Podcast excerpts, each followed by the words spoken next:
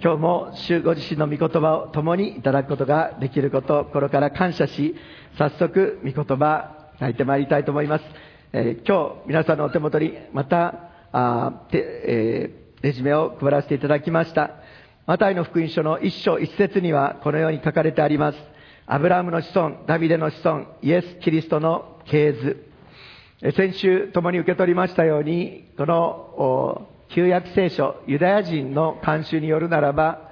彼らは聖書の書簡の一番最初の言葉を書簡名にするという習慣があります。ですので、私たちが持っている聖書の名前の付け方と、ユダヤ人、私たちの信仰の先輩、アブラハムの子孫、ユダヤ人の人たちが持っている聖書の付け方の名前が、名前の付け方は違います。そのユダヤ人の慣習によって、このマタイの福音書を見るならば、このマタイの福音書というタイトルがついていますが、このマタイの福音書の書簡名は、イエス・キリストの系図です。ということができます。そして、このイエス・キリストの系図、そしてこの系図という言葉は、創造の起源と、創世記の2章の4節のところで使われていますように、このマタイの福音書から書かれる新約聖書には、イエス・キリストを通して与えられる新しい創造、第2コリント5章の17節誰でもキリストのうちにあるなら、その人は新しく作られたものです。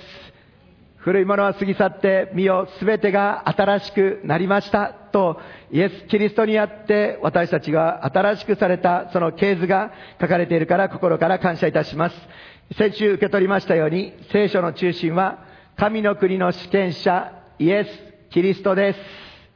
アーメン。そして聖書はイエス・キリストが治める神の国の回復を記しています。聖書の一番最初創世記はエデンの園、神と人とが共に住む神が創造された麗しい神のご計画が、神の国が記されています。目視録のところには何が書いてあるかというと、メシア王国、千年王国と新天新地、神と人とが共に住む永遠の恵みが書かれてあります。その間は神の国の回復、イエス・キリストがその神の国の回復を成し遂げてくださいました。アーメン。そしてさらに聖書は神がイスラエルとの間に結んだその全ての計画は、神の国の計画は新、旧約、新約、約は何かというと契約、契約によって記されています。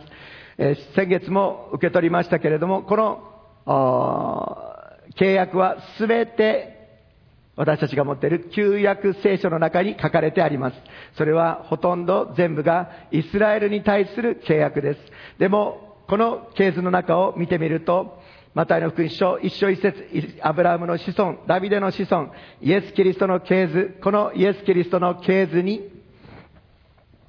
このこここに書かれてある全ての人たちの中に、違法人、そしてまた、あ罪人と呼ばれる人たちも加えられ、そしてマタイは、そのユダヤ人の中からは罪人と同等に扱われるような酒税人の仕事をしていた人ですけれども、マタイ9章、イエス様によって私についてきなさいと酒税所で座って仕事をしている時にイエス様に呼ばれてついていき、そして十二弟子の一人として神の国のご計画をあ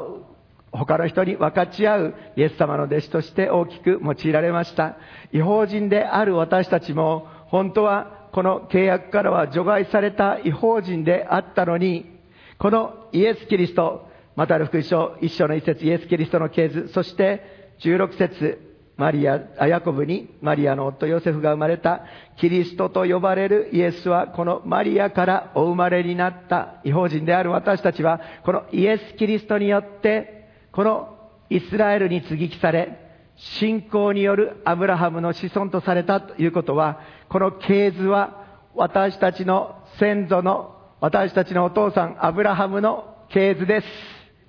私たちはこの系図の中にイエス・キリストによって、ただ一方的な恵みによって継がれて、つ、つながれていることを主に心から感謝いたします。今日も御言葉ともに朗読し、そしてその中から主が教えてくださるところともに受け取ってまいりましょう。一章の18節から御言葉を朗読してまいります。では、えー聖書の朗読、また一章の18節から声を合わせてスクリーンにも映し出されました。ご一緒にさん、はい。イエス・キリストの誕生は次のようであった。その母マリアはヨセフの妻と決まっていたが、二人がまだ一緒にならないうちに、精霊によって身重になったことが分かった。夫のヨセフは正しい人であって、彼女を晒し者にはしたくなかったので、内密に晒せようと決めた。彼がこのことを思い巡らしていたとき、主の使いが夢に現れて言った。ダビデの子ヨセフ、恐れないで、あなたの妻マリアを迎えなさい。その体に宿っているものは精霊によるのです。マリアは男の子を産みます。その名をイエスとつけなさい。この方こそご自分の民をその罪から救ってくださる方です。このすべての出来事は、主が預言者を通して言われたことが成就するためであった。見よ、処女が身ごもっている。そして男の子を産む。その名はインマヌエルと呼ばれる。訳すと、神は私たちと共におられるという意味である。ヨセフは眠りから覚め、主の使いに命じられた通りにして、その妻を迎え入れ、そしてその子供が生まれるまで彼女を知ることがなく、その子供の名をイエスとつけた。アーメン。御言葉を心から感謝いたします。今日はこのところから、神の前で正しい人というタイトルで、3つのことをたくさん恵みありますけど、3つのこと共に受け取ってまいります。皆さんの手元にレジュメが配られております。その1番目、ご一緒に朗読していただけるでしょうか。ご一緒に、3、はい。イエス・キリストは完全な神であり、完全な人です。アーメン。このマタイの福音書の1章の18節のところで、イエス・キリストの誕生は次のようであった。ここで誕生という言葉が使われていますが、ゲネセス、創造、起源、開始。この言葉は、マタイの福音書の一章の一節、イエス・キリストの系図というところでも使われている、ゲネセオースという言葉と同じ言葉が使われています。ここでもう一度、イエス様の系図が、イエス様の誕生の経緯が、イエス様がどのようなお方であり、どこから来られたのかということが、もう一度このところで詳しく繰り返されている。その意味は何でしょうか？それは、イエス様ご自身が完全な神であり、完全な人であるということを明らかにするためです。第二サムエル記の7章の8節から16節のところ、このところにおいては、メシアとして来られる方はイエス・キリスト、このお方はダビデの子孫として来られるということが明確に予言されています。そしてその国は永遠に続くという約束があります。当時のユダヤ人はダビデ王国を再建してくれるメシア、イエス・キリストはこのダビデの子孫から生まれると信じて待ち望んでいました。そしてその約束の通り、ダビデの子孫、ヨセフの家系からイエス様はこのところでお生まれになることとなりました。皆さん、ダビデは神でしたか？人間でしたか？人間です。そして、アブラハムはイサクはヤコブはくどい牧師ですね。もう、本当に。えー、立法の代表であるモーセも、預言者の代表である預言者エリアも、みんな人間でした。そして、このユダヤ人の中において、旧約時代、神に用いられた人はみんな完全に人間でした。そしてユダヤ人はメシアとして来られる方も人間であるというふうに待ち望んでいました。ダビデの子孫としてお生まれになるということを彼らは信じて待ち望んでいたからです。私たちは時々この完全な人であるということを用人、クリスチャン忘れてしまいます。そして十字架の技も、そして全てのことも神が神の御子であるからできて当たり前というふうに私たち考えてしまいますけれども、ユダヤ人の視点からするならば、旧約時代に用いられた神の器たちはみんな人間、そしてメシアとして来られる方も人間、ダビデの子孫としてお生まれになる。そしてそのお方に注目するときに、イエス様は本当に完全に人としてこの地に来られました。イエス様は神の在り方を捨てられないとは考えず、人の姿をとってこの地に、私たちと同じような人となってこの地に来てくださったのです。そしてイエス様は、人の手を借りなければ生きることができない胎児、乳児から始めてくださいました。私たちの教会にも子供たちがたくさん与えられていますけども、イエス様はその同じところ、今、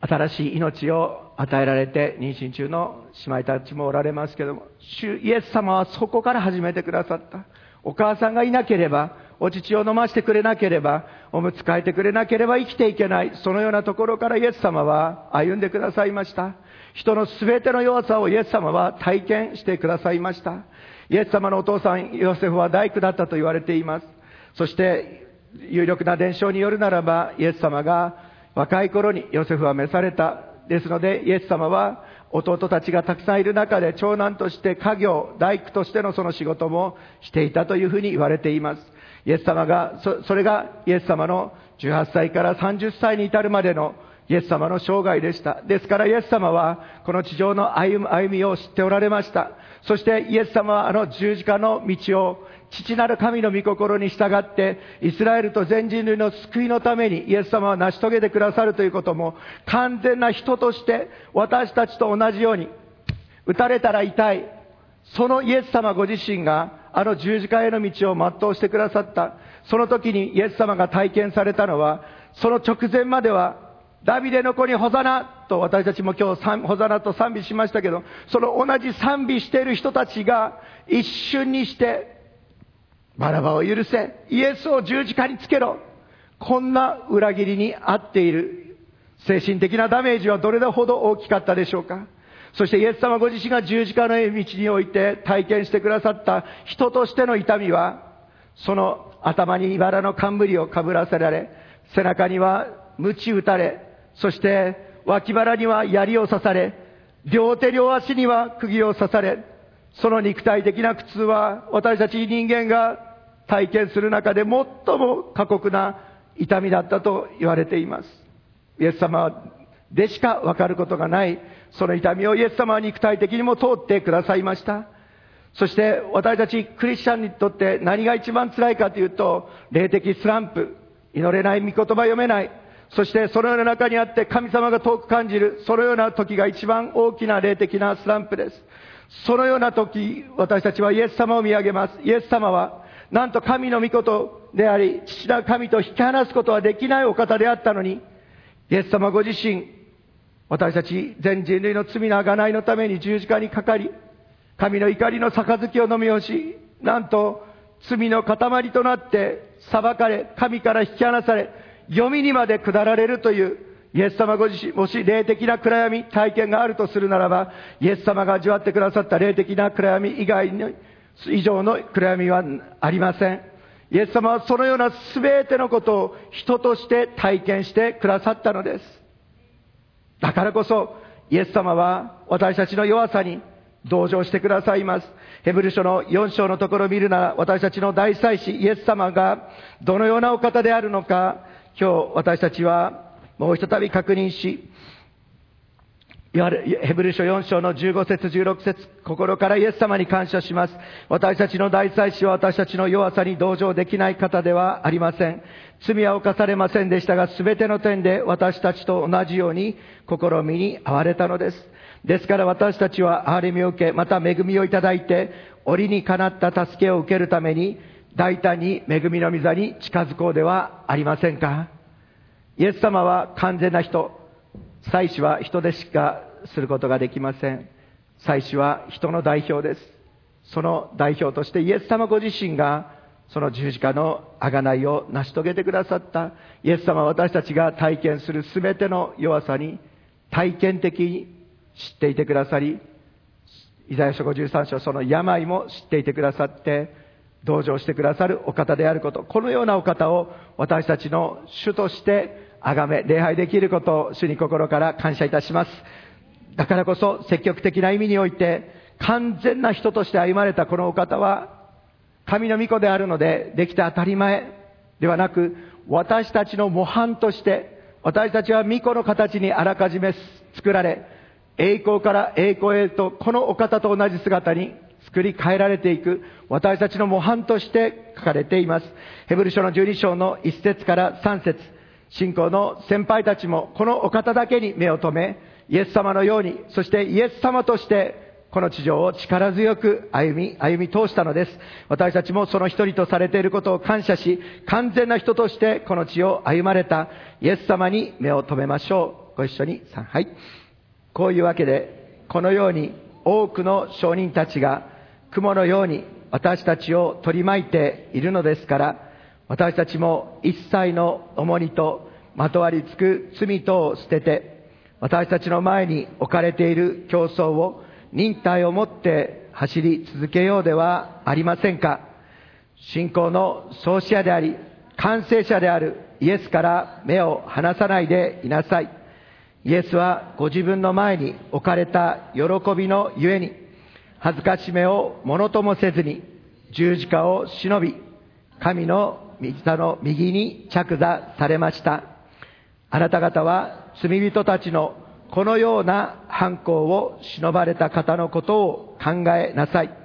それはあなた方の心が元気を失い、疲れ果ててしまわないためです。アーメン。今日どのような試練や問題を通されていたとしても、分かってくださる方がおられ、そしてその道を歩み通してくださった方がおられ、私たちはその主が歩んでくださった足跡を辿っていけばよいという道へと導かれていることを主に心から感謝いたします。アーメン。第2番目に、えごめんなさい、えー、このダビデの子孫として生まれるということとともに、イザヤ書7章14節には、メシアとして来られる方は、処女から生まれるということが予言されています。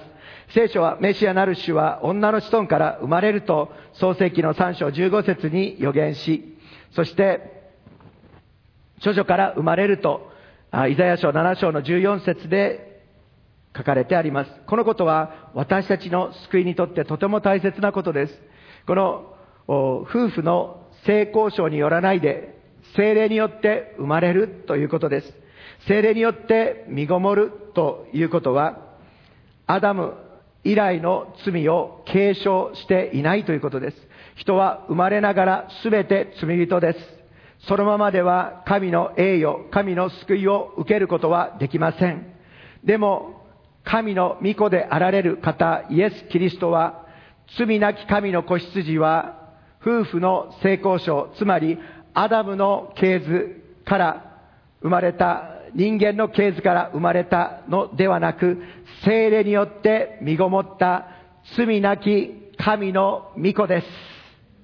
そして、このようなことは、聖書の用いられた人物の中にはなかなか見ることができないので、ユダヤ人にとっても、また違法人にとっても、完全な人であり、完全な神であるということは、なかなか、この、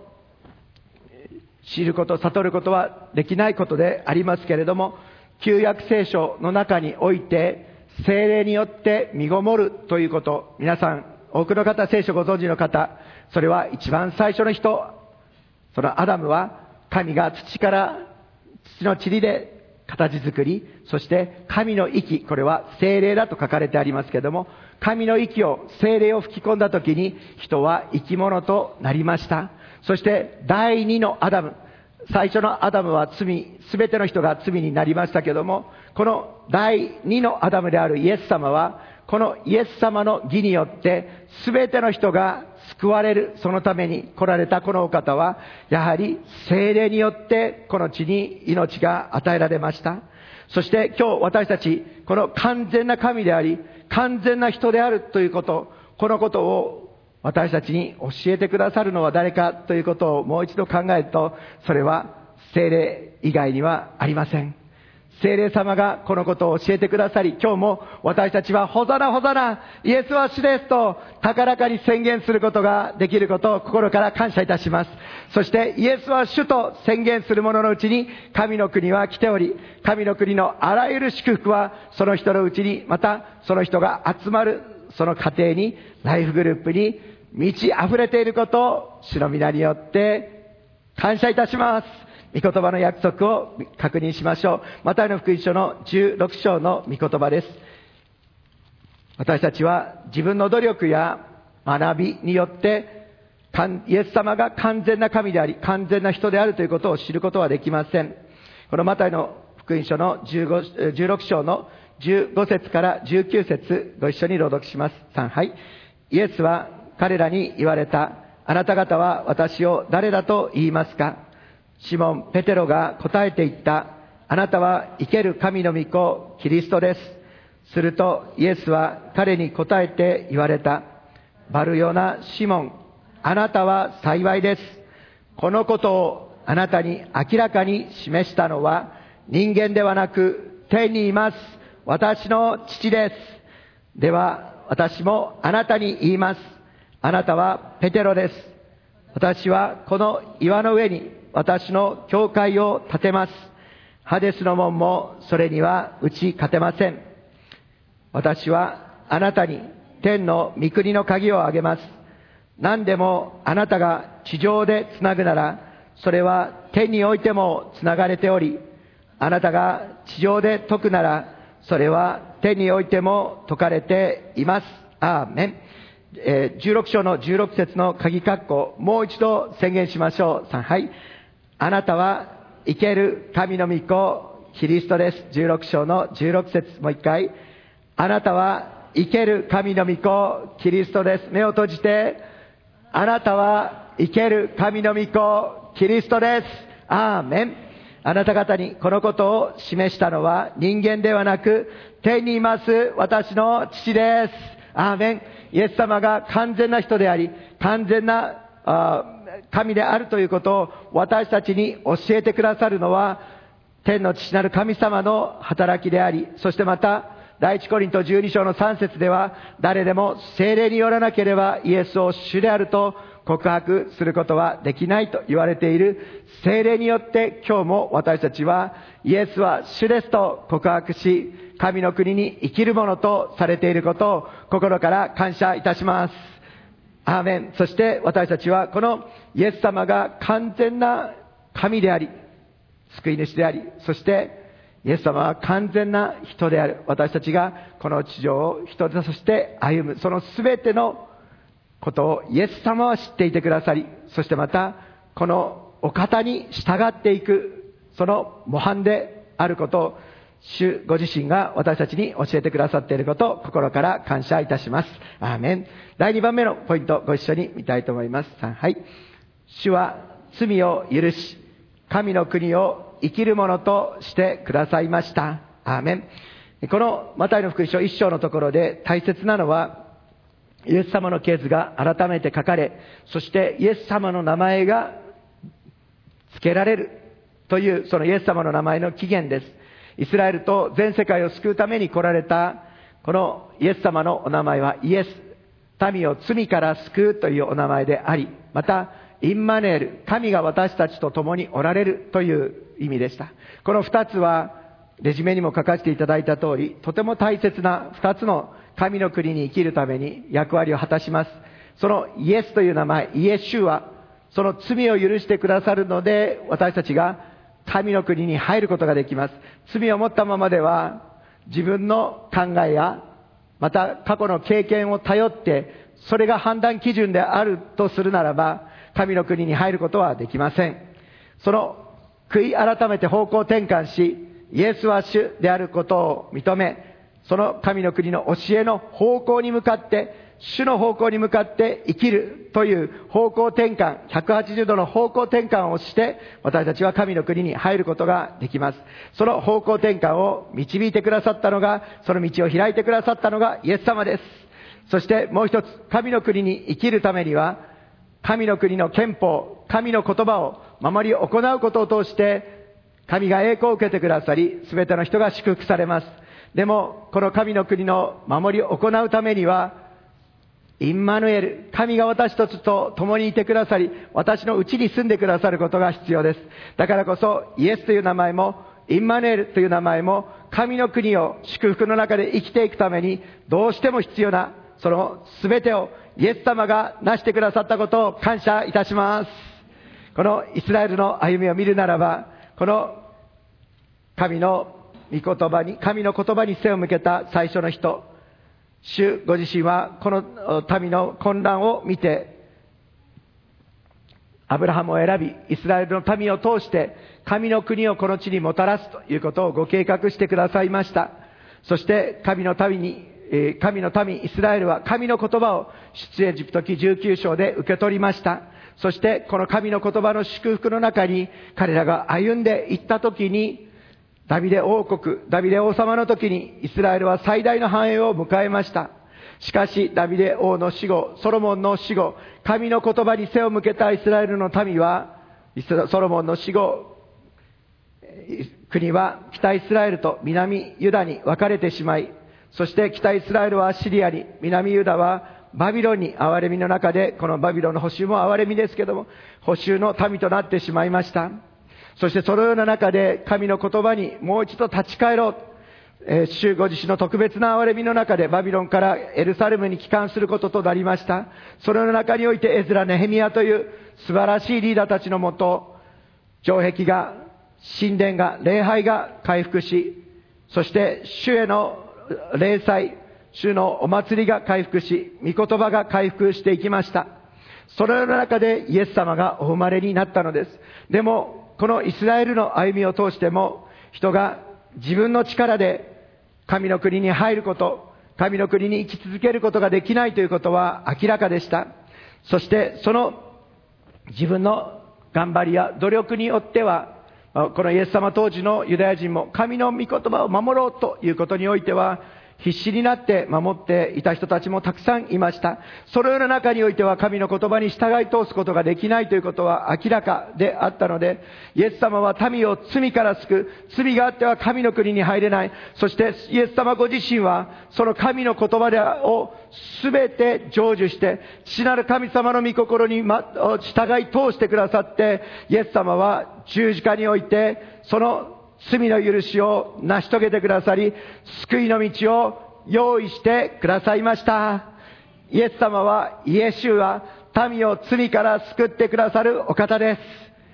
神の言葉に自分の力では従い応すことができない、その人間、イスラエルに代わって、私たちに代わって、その罪をイエス様は身代わりに背負って、神の言葉、イエス様が神の言葉を十字架への道を通して全うしてくださいました。イエス様に栄光がありますように。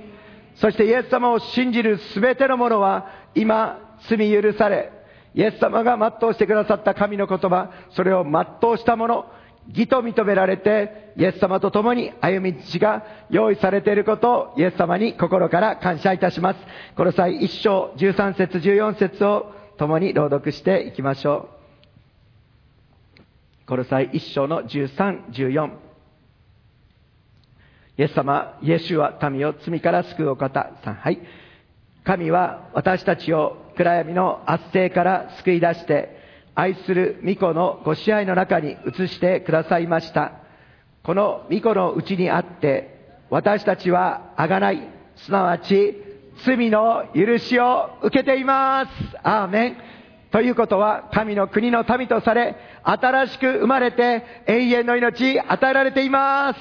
アメン。主と共に生きる道。そしてそれだけではなくて、イエス様はインマヌエル。神が私たちと共におられる。イエス様、このお方は私たちを罪から救ってくださっただけでなく、聖霊を私たちに与えてくださいました。聖霊は私たちに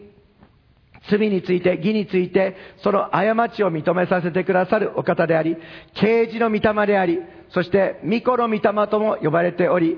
このイエス様と父なる神様との関係の中に私たちを導き入れてくださるお方です。そしてこの精霊によって私たちもアバ父と呼んで、主ご自身のもとに飛び込んでいくことができるのです。そしてこの精霊様によって私たちはこの神の言葉を生きるものと作り変えられているのです。御霊によって御言葉が私たちの心の板に書き記され、神の言葉を私たちも悟り、そしてまた神の言葉を生きるものと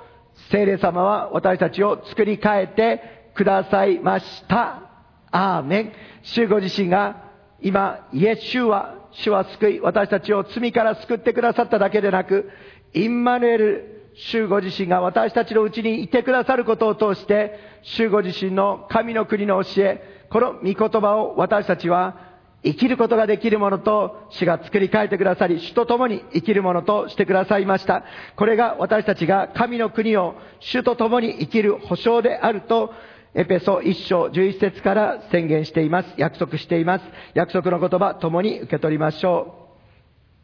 う。3、はい。この方にあって、私たちは御国を受け継ぐものともなりました。御心によりご計画のままを皆行う方の目的に従って、私たちはあらかじめこのように定められていたのです。それは前からキリストに望みを置いていた私たちが神の栄光を褒めたたえるためです。この方にあってあなた方もまた真理の言葉、あなた方の救いの福音を聞き、またそれを信じたことにより、約束の精霊をもって勝因を押されました。精霊は私たちが御国を受け継ぐことの保証です。これは神の民の贖いのためであり、神の栄光が褒めたたえられるためです。アーメン。正解でも語られました。稲福先生を通して私たちがエジプト、荒野、そして約束の地を生きる、勝ち取る教会となるということ、そしてまた私たちが大庭ではなく、だけでなく、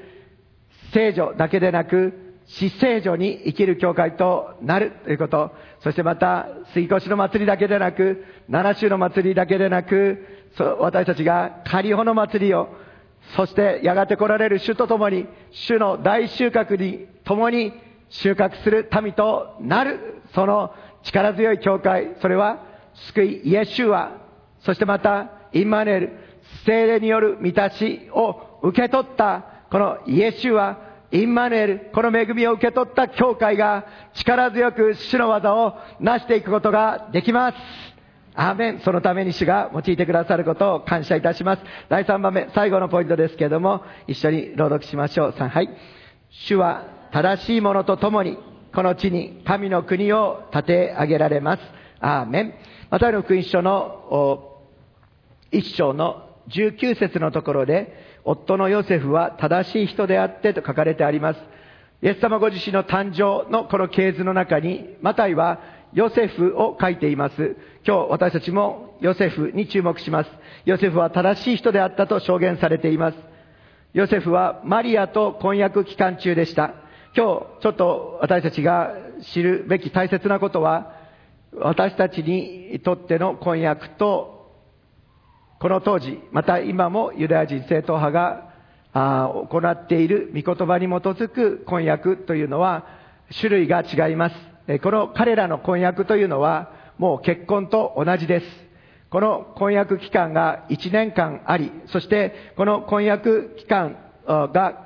婚約が解消されるのはたった二つだけでした。それはどちらかが死んでしまうこと。もう一つはどちらかが離婚状を与えて正式に離婚するということ以外にはこの婚約は解消されることはありませんでした。ということはこれはもう完全な結婚の一部です。そしてこの男性はこの、えマタイの福音書1章の19節のところでも、夫と書いてありますように、婚約期間中でももう夫です。そして、その婚約期間中に女性は、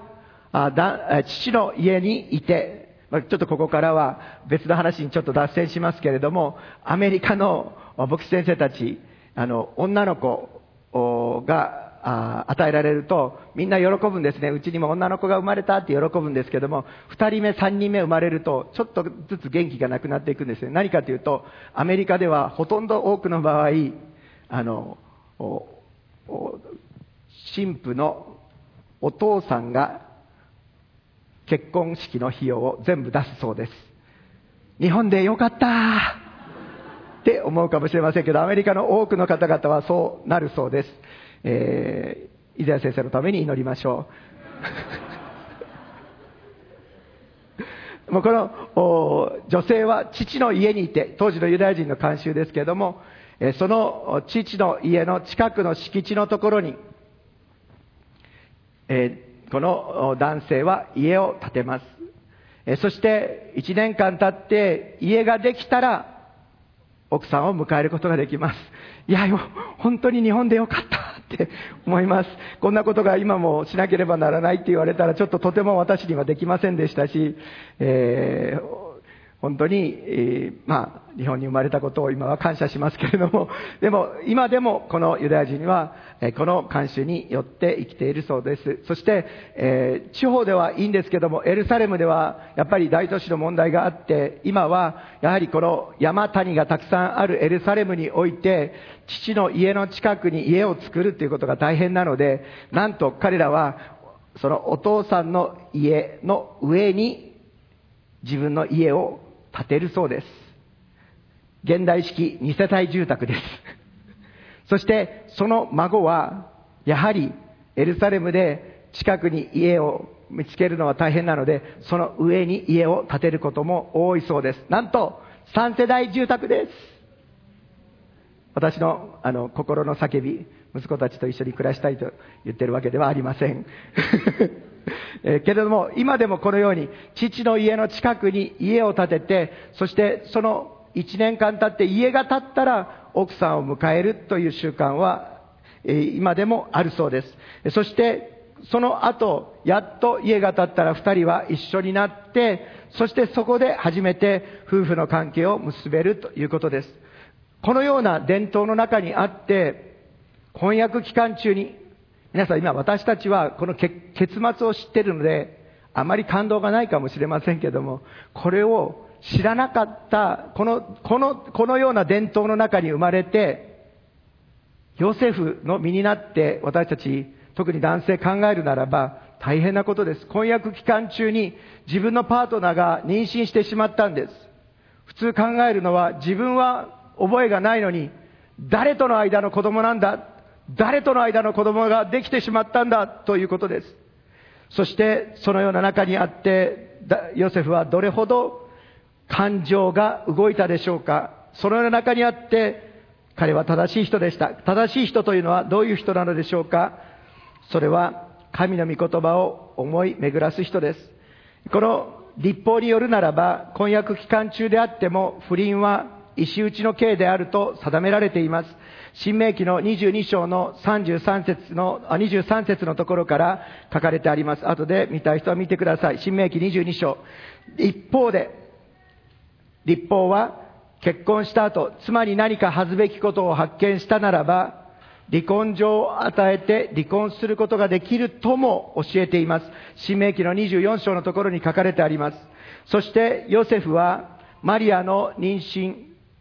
会員罪として告発し、公にして、そして石打ちの刑で彼彼女を殺すこともできましたが、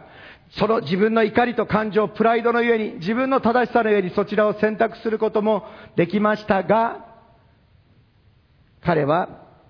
密かに離婚状を与えて、新明記24章に基づいて、離婚状を与えて何もなかったことにしようと決断したのです。ヨセフは立法の正しさということよりも、立法の精神である愛と憐れみを優先しました。正しい人は、というのは、神の前で正しい。神の御言葉に忠実。神の御言葉に忠実。ただそれを借子定規に振りかざすということではなくって、しかも他の人に対する愛と憐れみに満ちている人。ヨセフは正しい人でした。立法の中で二つある中においても、自分自身は立法の精神である神の愛と憐れみを選び取ったのでした。そしてこの思い巡らすという言葉は、新約聖書の中にギリシャ語で3回しか出てこない重要なターニングポイントの言葉です。この思い巡らすという言葉は、ヘブル語ではハガという言葉が使われていますが、これはよく考える。そして神の言葉を口ずさむという意味において使われています。信玄の15章の28節という言葉、箇所を一緒に見たいと思います。信玄の15章の28節このところで、ヨセフがしたことがここに書かれてあります。ご一緒に3、はい。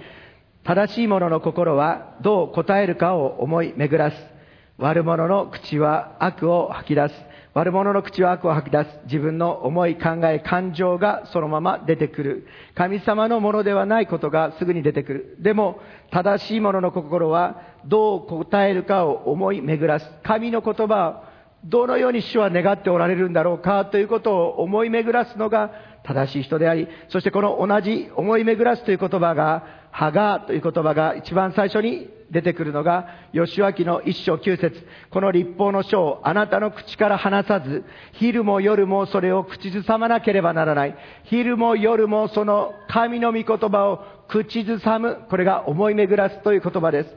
そして私たちは教えられています。私たちの大好きなイエス様の姿、そしてイエス様に習う者の姿、詩篇の一編の一節から三節、この御言葉、ここにも二節にその教えを口ずさむと出てきます。ご一緒に詩篇の一編の一節から三節朗読しましょう。三杯。幸いなことよ。悪者の計りごとに歩まず、罪人の道に立たず、あざける者の座につかなかったその人、誠にその人は主の教えを喜びとし、昼も夜もその教えを口ずさむ。その人は水路のそばに植わった木のようだ。時が来ると実がなり、その葉は枯れない。その人は何をしても栄える。アーメン。二節。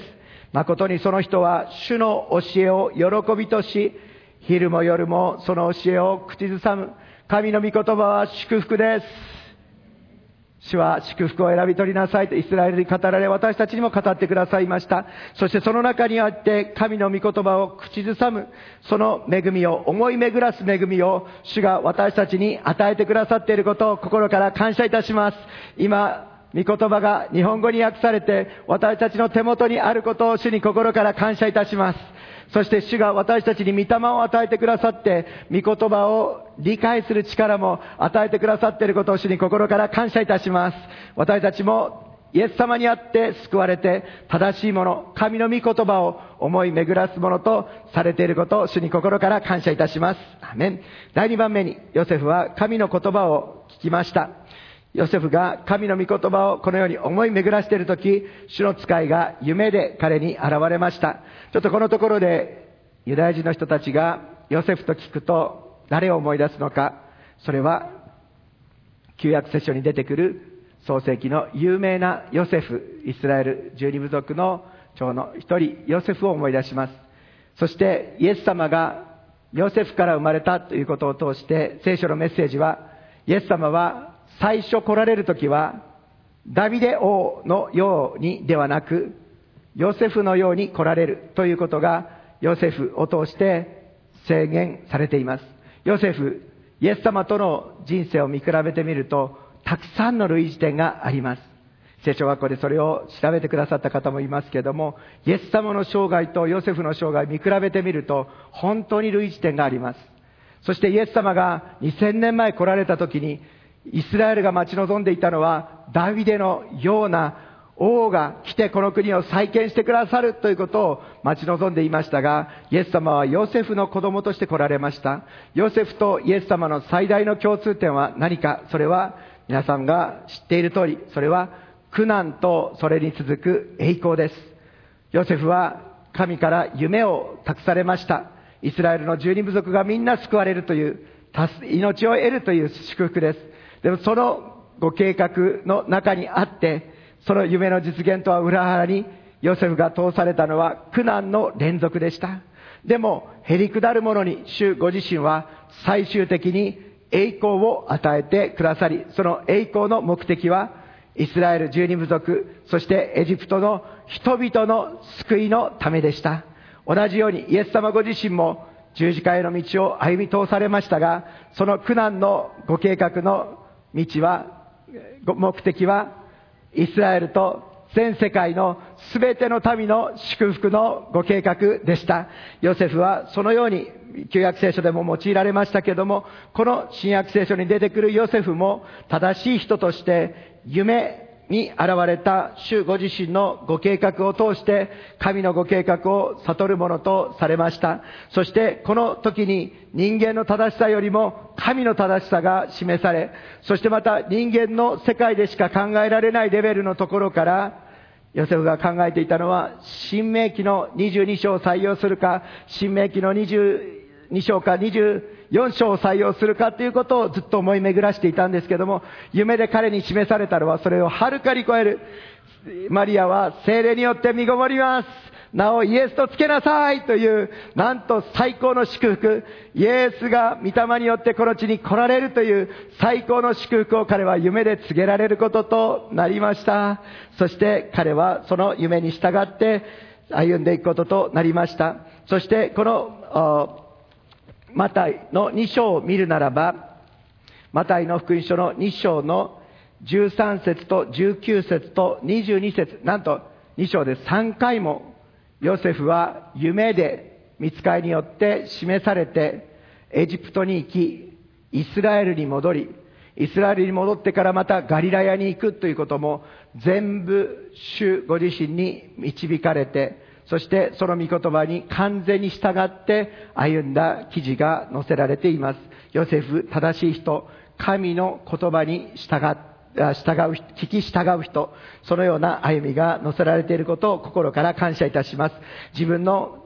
考えや経験をもとに行動しないで正しい人、神の御言葉に従って明け渡していく人、そのような人としてヨセフは行動しました。私たちもイエス様にあって、そのような歩みの中に導かれていることを主に感謝します。アーメン。最後、ヨセフは神の言葉の実現のために献身しました。えー、このヨセフは眠りから覚めた時に、えっと、これは夢だったのだ。学生キャンプで恵まれた人、学生キャンプで恵まれたのは夢だったのだ。若い頃に主が語ってくださったことは夢だったのだ。あれは若気の至りだったのだ。そういうスタンスではなく、ヨセフは夢から覚めた時、夢の通りに、夢で示された通りに、すべてそこは人生の献身です。今まで自分が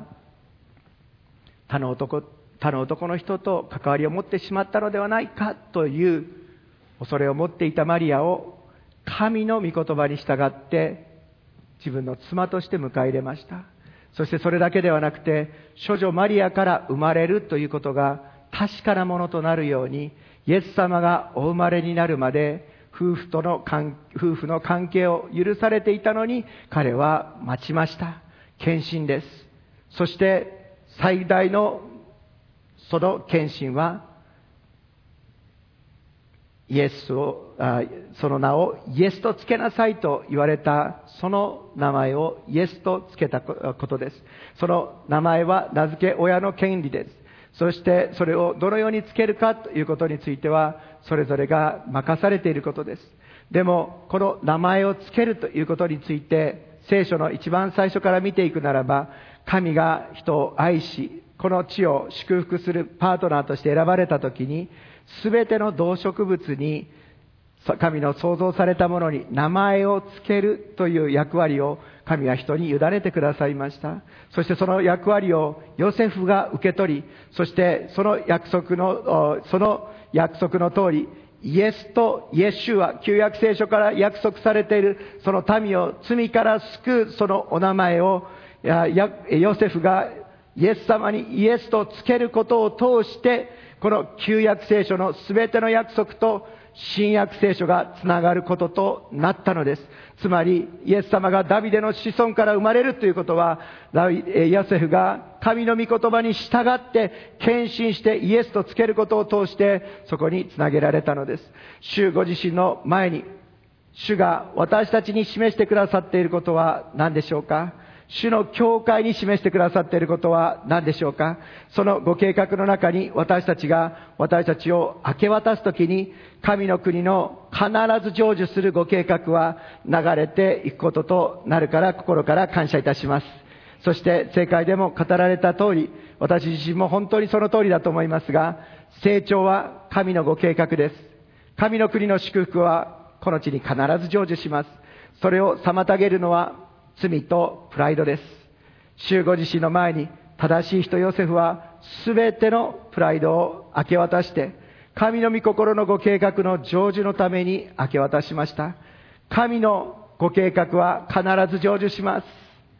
そしてそのご計画のために私たちも選ばれていることを心から感謝し、そしてイエス様の血潮によって正しいものとされていることを感謝し、今日このヨセフと同じように完全な神であり完全な人であるお方、そしてまたこの地にイエス、主は救い、そしてまたいつまでも共にいるというインマネール、その約束をもたらすイエス様のご計画をもたらすご計画のために主が私たちをも用いてくださることを感謝して全てを明け渡し、主ご自身が私たちに、主の教会に、一人一人に語ってくださっているそのご計画の中に、もう一度明け渡して立ち上がろうではありませんか。主の前に立ち上がって、ご一緒に主を崇めてまいりましょう。